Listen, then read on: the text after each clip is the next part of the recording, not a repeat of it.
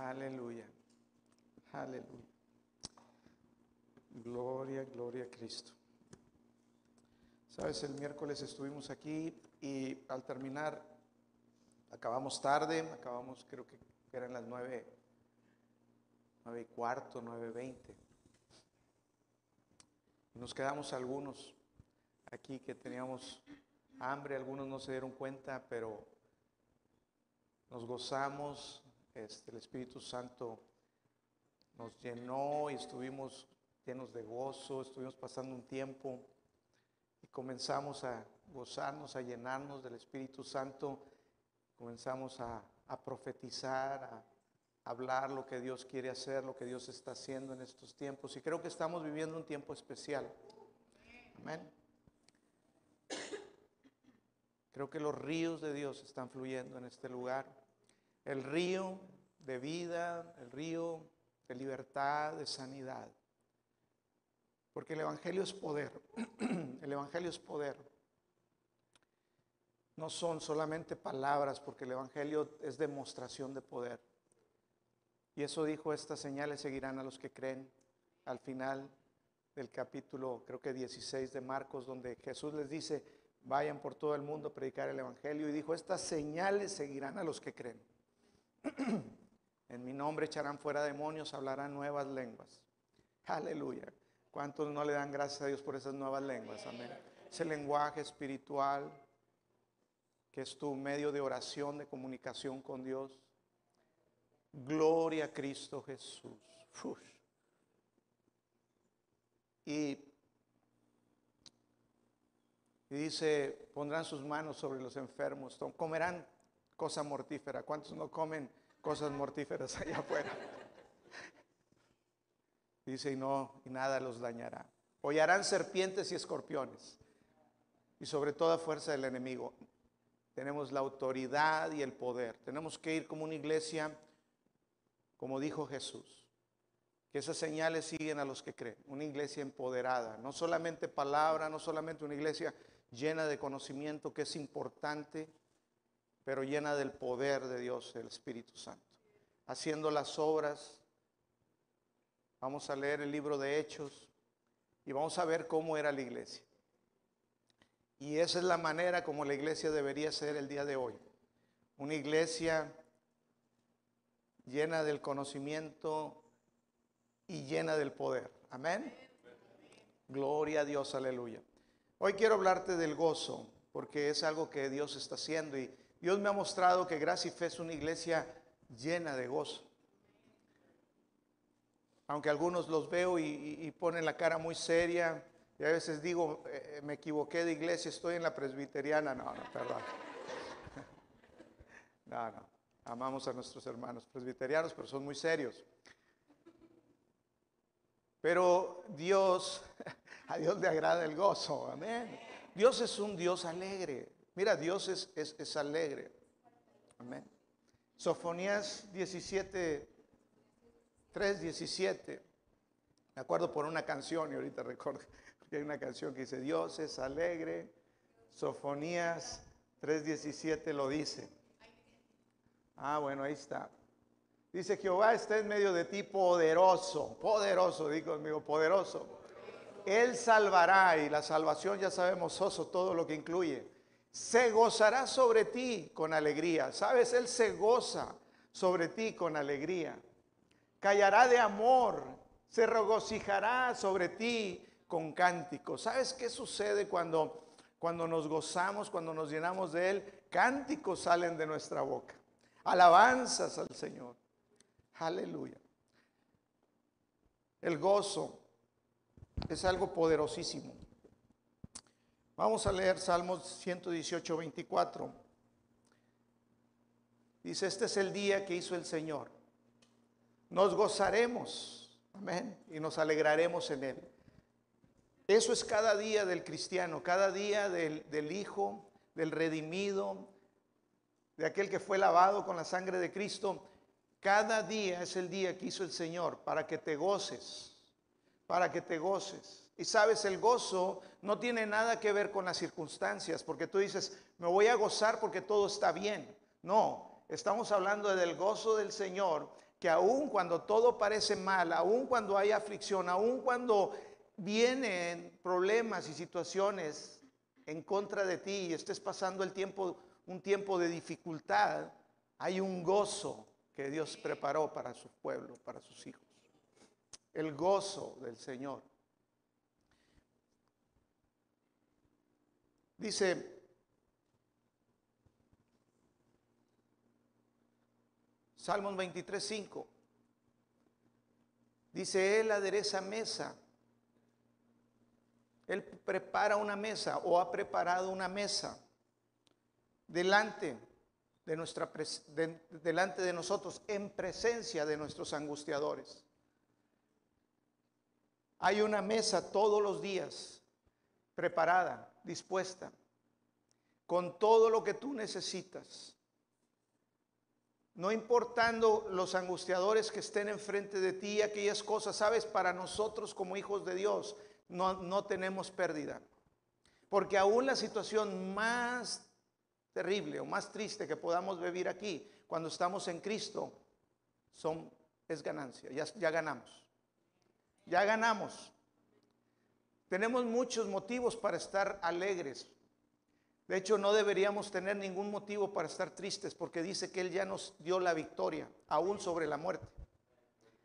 Nosotros ya ganamos. El tiempo y el caminar por esta vida es, temporal, pero nosotros tenemos una seguridad eterna. Y tenemos muchas razones para estar alegres, para gozarnos.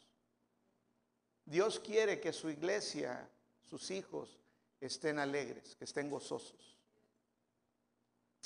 El gozo es un arma muy poderosa. El gozo es, es algo que Dios proveyó para su, su iglesia, para su pueblo, porque es algo muy poderoso. Y ahorita lo vamos a ver. Dice, aderezas mesa delante de mí en presencia de mis angustiadores unges mi cabeza con aceite, eso representa el Espíritu Santo sobre nosotros. Mi copa está rebosando. ¿Sabes lo que representa esa copa? Representa el vino, el gozo del Espíritu Santo. Y sabes, tú y yo estamos en un banquete continuo. La iglesia de Cristo está en fiesta. El banquete y la copa, el vino, es parte de una celebración. La iglesia es la celebración continua y permanente de la victoria de Cristo. Para estar gozosos, para no ver con los ojos como ve el mundo, sino para ver más allá, porque es mucho más lo que Dios ya ha hecho por nosotros y lo que ya tenemos en Cristo Jesús. El gozo no es como la alegría. Puedes estar alegre porque te va bien. A lo mejor te dan algo, te regalan, estás alegre. Te va bien en algo y estás alegre. Pero eso depende de circunstancias externas. Pero el gozo, el gozo no depende de que las cosas vayan bien. Es como la paz. La paz no es ausencia de problemas.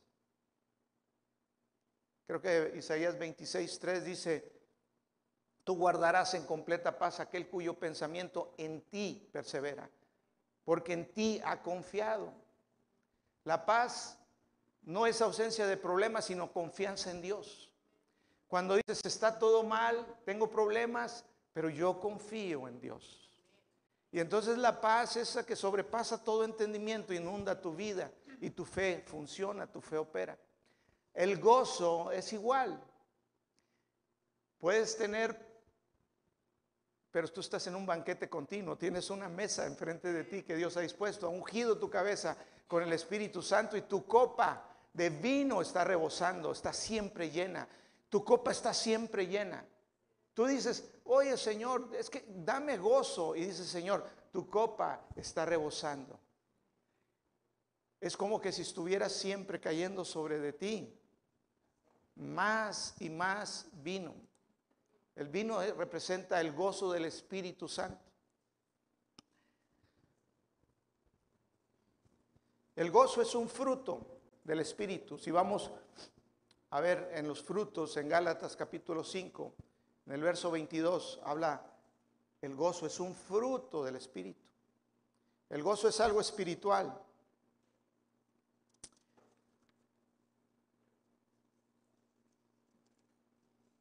Dios quiere que estés gozoso. Dios quiere que su iglesia esté llena del gozo. Dice Salmos 16, 11, me mostrarás la senda o el camino de la vida. En tu presencia hay plenitud de gozo delicias a tu diestra para siempre. En tu presencia, sabes, nosotros tenemos un acceso libre a la presencia de Dios. La iglesia debe vivir en ese lugar, en su presencia.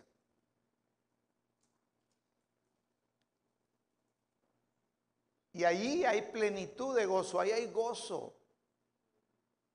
Ahí hay plenitud de gozo. Dice, hay delicias a su diestra para siempre, en su presencia.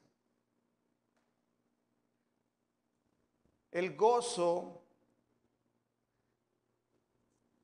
es el arma, una de las armas más fuertes que tenemos. El enemigo ha querido quitar el gozo, eso es lo que él busca, porque si sabe que si roba el gozo, tú te debilitas, porque el gozo es poderoso. Cuando tú te ríes en medio de la aflicción, cuando tú te ríes, cuando tú te gozas en medio de los problemas, el enemigo se confunde. Dice, ¿qué pasa? ¿Cómo puede gozarse?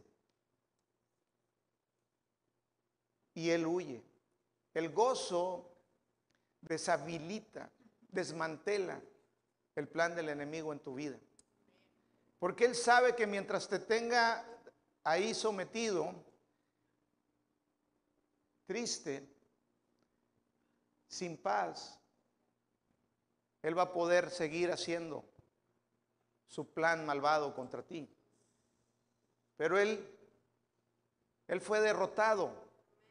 Amén. Él no tiene ninguna autoridad más que la que nosotros le cedamos. Él requiere nuestra autoridad. ¿Y sabes qué es cuando le cedemos? Cuando nosotros perdemos el gozo, cuando perdemos la paz. Por eso Dios ha dado gozo en abundancia a la iglesia. El gozo, dice Nehemías 8:10, dice, luego le dijo, id comer grosuras. Grosuras es la carnita más jugosa. ¿A quién le gusta la carne jugosa? Ayer me comí una carne asada con mis hijos, estaba muy jugosa, gloria a Dios. Dice, luego les dijo, id comer grosuras, bebed vino dulce. ¿Por qué dice bebed vino dulce? Está hablando de un vino que representa el Espíritu Santo, dice, porque el vino e, es gozo. Lo que pasa es que en Efesios 5:18 dice, no se embriaguéis con vino, en lo cual hay falta de control en tu vida. O no dejes que el vino controle tu vida, hablando del vino natural. Porque cuando el vino natural controla tu vida, produce obras de la carne. Pero dice antes, antes bien, sean llenos del Espíritu Santo. Está diciendo antes bien, beban de este vino del Espíritu Santo. Porque ese vino es el que hace que el gozo del Señor, ese vino hace que el Espíritu controle o y te, te influencie a producir los frutos, a producir la vida de Dios. Las obras del Espíritu, mejor dicho, los frutos del Espíritu, porque son obras de la carne y frutos del Espíritu. Pero te decía, el fruto es un perdón, el gozo es un fruto y dice en Gálatas 5:22, y yo creo que es a propósito, fue escrito así, porque los frutos del Espíritu son amor, gozo. Y sabes, yo creo que fue el segundo, el gozo, a propósito. Amor es lo primero. Todo fue por amor. Cristo murió por amor. Dios dio a su Hijo por amor. Pero yo creo que después del amor, antes de la fe, antes de la paz, antes de, de todos los demás frutos de la mansedumbre, el gozo es algo muy poderoso. Dice amor, gozo. Dice Nehemías 8:10, bebed vino dulce, enviad porciones a los que a los que no tienen nada preparado, porque día santo es a nuestro Señor. Dice, no se entristezcan, no se entristezcan, porque el gozo del Señor es su fuerza. Amén. Porque el gozo del Señor es nuestra fortaleza. Dice, no se entristezcan. ¿Sabes que tú tienes la, la decisión de entristecerte o de gozarte? De pensar en lo que Cristo ya hizo, pensar en la victoria que ya tenemos en Él. En llenarte del Espíritu Santo, en beber, como dice ahí, comer grosuras y beber vino dulce.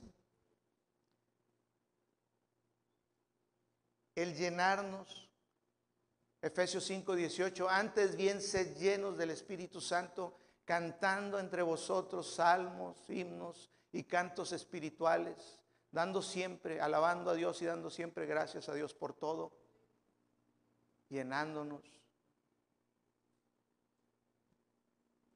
llenándonos. ¿Sabes? Tu fuerza Cuando tú te gozas, cuando tú te ríes, cuando tú te gozas de la, te ríes aún en la adversidad, aún en los problemas. Es lo que yo le llamo el gozo indescriptible o, gozo inexplicable. Porque dices, ¿cómo me puedo, si estoy pasando por una situación en mi vida que en lo natural me debería de quitar todo el gozo? Pero yo decidí meterme al río de Dios, decidí pensar y meditar en todo lo bueno que Cristo ya hizo en su obra consumada. Todo lo que la gracia ya me ha dado, todo lo que ya soy en Él, la justicia de Dios en Cristo, todo el regalo inmerecido. Y beber. Decir, Señor, yo quiero más. ¿Sabes? Se requiere hambre de Dios, se requiere hambre y sed. Se requiere decir como el salmista que decía, mi alma tiene sed de ti. Mi carne te anhela. ¿Cuántos aquí tienen hambre de Dios?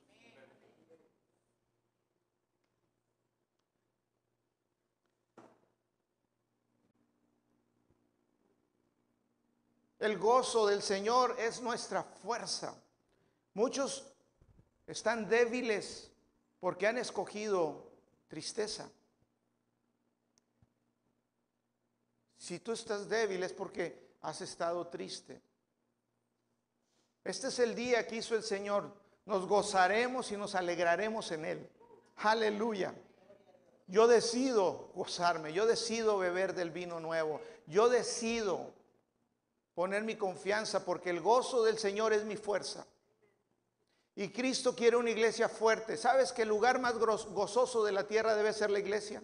El lugar más alegre, Aquí debe ser una continua celebración, una continua fiesta, una boda continua o anteboda porque va a llegar la culminación, dice la iglesia, que nosotros somos la iglesia, la, la, la novia, y un día se va a llevar a cabo cuando venga Cristo esas bodas del Cordero. Pero Dios quiere que aquí celebremos Así como celebran aquí en la tierra y dicen, no, pues estamos en la despedida de soltera, estamos en... Bueno, nosotros tenemos un banquete continuo, amén. Un banquete continuo. Tenemos que estar gozosos, gozosos. La iglesia debe ser el lugar más lleno de gozo en la tierra. Los hijos de Dios fluir. Una sonrisa, a ver. Sabes, hay veces yo he entendido el poder del gozo y, últimamente, y de repente tengo alguna situación, pero vengo y me lleno y comienzo, jo, y sabes, es un paso en lo natural para entrar a lo sobrenatural. Porque es solamente un paso, así es la fe. Porque los hijos de Dios nosotros vivimos en, en esos dos lugares. Vivimos en una tierra natural, pero también tenemos acceso al reino sobrenatural. Y se entra a ese ámbito por medio de la fe y la fe actúa, la fe hace algo. No puede decir yo creo y aquí espero. No, la fe es me voy a gozar, me voy a reír, aunque siento llorar. Uf. No sé si me entiendes.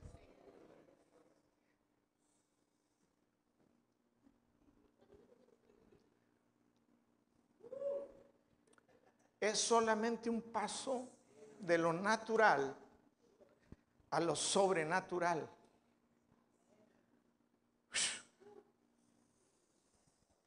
Y la iglesia está llamada a operar en el ámbito sobrenatural.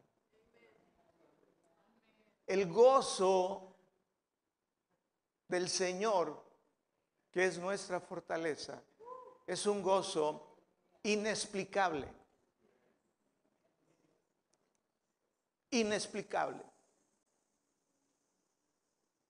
La iglesia necesitamos más. Y es un solo paso decir, mira, una persona, Oral Roberts, debía 40 millones de dólares. Y dijo, la semana pasada casi quería llorar. Firmamos una deuda de 40 millones de dólares. Y el ministro que estaba con él, Rodney Howard Brown, tiene una carcajada. Y algunos dirían, se está burlando. Y Oral Roberts comenzó a carcajearse. ¿Sabes qué haces cuando haces eso? Se rompe la deuda, se rompe tus problemas. ¿Por qué Dios introdujo el gozo? Mira, Jesús empezó siempre con gozo. Lo primero es el amor. Siempre, porque todo ha empezado por amor. Fuimos creados en amor. Dios se entregó en amor.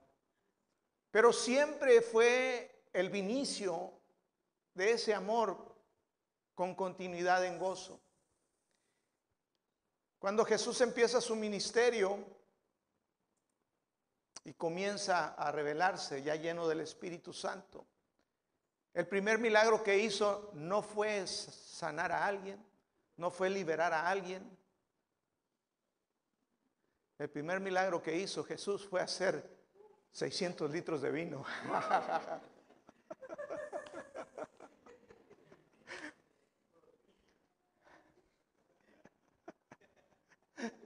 Dice, Señor, ¿por, qué vino?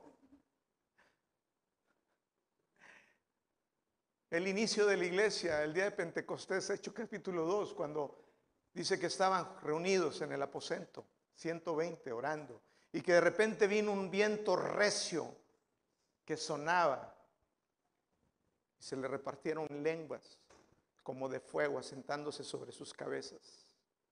Y dice que todos fueron llenos del Espíritu Santo. Y la evidencia, lo que sucedió ahí en ese lugar es que se llenaron de gozo, comenzaron a hablar en lenguas, a profetizar, pero decían los que los veían, los que estaban ahí presentes, están borrachos, están llenos de mosto. Porque Dios siempre va a traer el gozo. Es, es, algo, es algo poderoso. Con la llenura del Espíritu Santo viene el gozo, porque el gozo del Señor es tu fuerza. Diga el débil, fuerte soy. El poder de Dios se manifiesta en tu debilidad.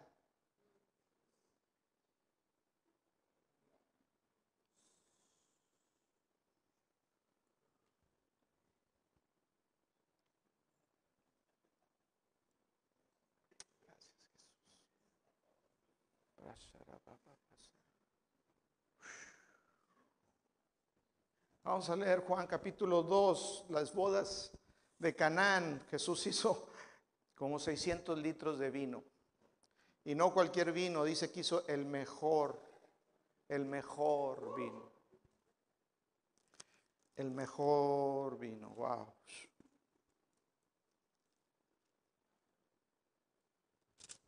Dice, capítulo 2, verso 1, al tercer día se hicieron unas bodas en Canaán de Galilea.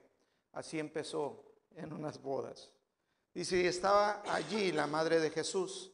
Y fueron también invitados a las bodas Jesús y sus discípulos. Y faltando el vino, la madre de Jesús le dijo, no tienen vino. Como diciendo Jesús, haz algo. A lo mejor traes dinero. Traigan vino. Jesús le dijo, ¿qué tienes conmigo, mujer? Aún no ha venido mi hora. Su madre dijo a los que, a los que servían, haced todo lo que les diga, lo que Él les diga. Jesús les dijo, perdón, y estaban ahí seis tinajas, seis tinajas de piedra para agua conforme al rito de la purificación de los judíos y en, y en cada una de las cuales cabían dos o tres cántaros. Hay versiones donde dice que eran de 75 litros a 110 por tinaja. O sea, era a lo mejor 600 litros de vino. Dice Jesús les dijo, llenen esas tinajas de agua y las llenaron hasta arriba. Di conmigo, las llenaron hasta arriba. Hasta arriba. Él no dijo ahí más o menos a la mitad. Él dijo, llenen esas tinajas hasta arriba. Hasta el punto donde una gota más y se desbordara. Llenen hasta arriba. Entonces les dijo, fíjate, el agua representa la palabra, pero en muchos casos el agua representa el Espíritu. Jesús dijo en Juan 7, 37 y 38, dice, el que cree en mí, de su interior correrán ríos. Dice, vamos, pónmelo aquí por favor. En sí, ahí estaba, en el 37 y luego el 38. 37. Dice, en el último día y gran día de la fiesta. Fíjate, ahí estaba también en una fiesta. Fíjate cómo coincide. Dice, en el último y gran día de la fiesta, Jesús se puso en pie y alzó la voz diciendo, si alguno tiene sed, venga a mí y beba. Y de su, y el que cree en mí, como dice la escritura, de su interior correrán ríos, ríos de agua viva, de su interior correrán ríos de agua viva. Y esto estaba hablando del Espíritu, verso 39. Y esto lo dijo el Espíritu que habían de recibir los que creyesen en Él, pues aún no había venido el Espíritu Santo porque Jesús no había sido aún glorificado. Aquí les dijo, llenen esas tinas hasta arriba de agua. y las llenaron hasta arriba. Entonces él les dijo, sacad ahora y llevadlo al mastresala. Llevarlo al mastresala.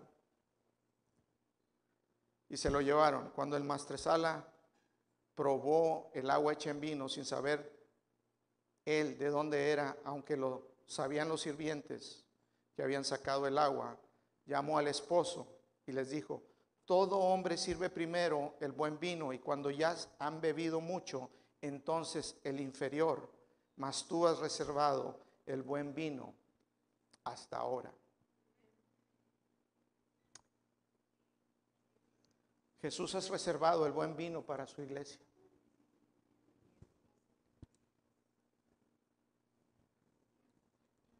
Me decía el Señor hace unos dos días estaba orando y me dice, Ebrahim, tú eres el mastresala.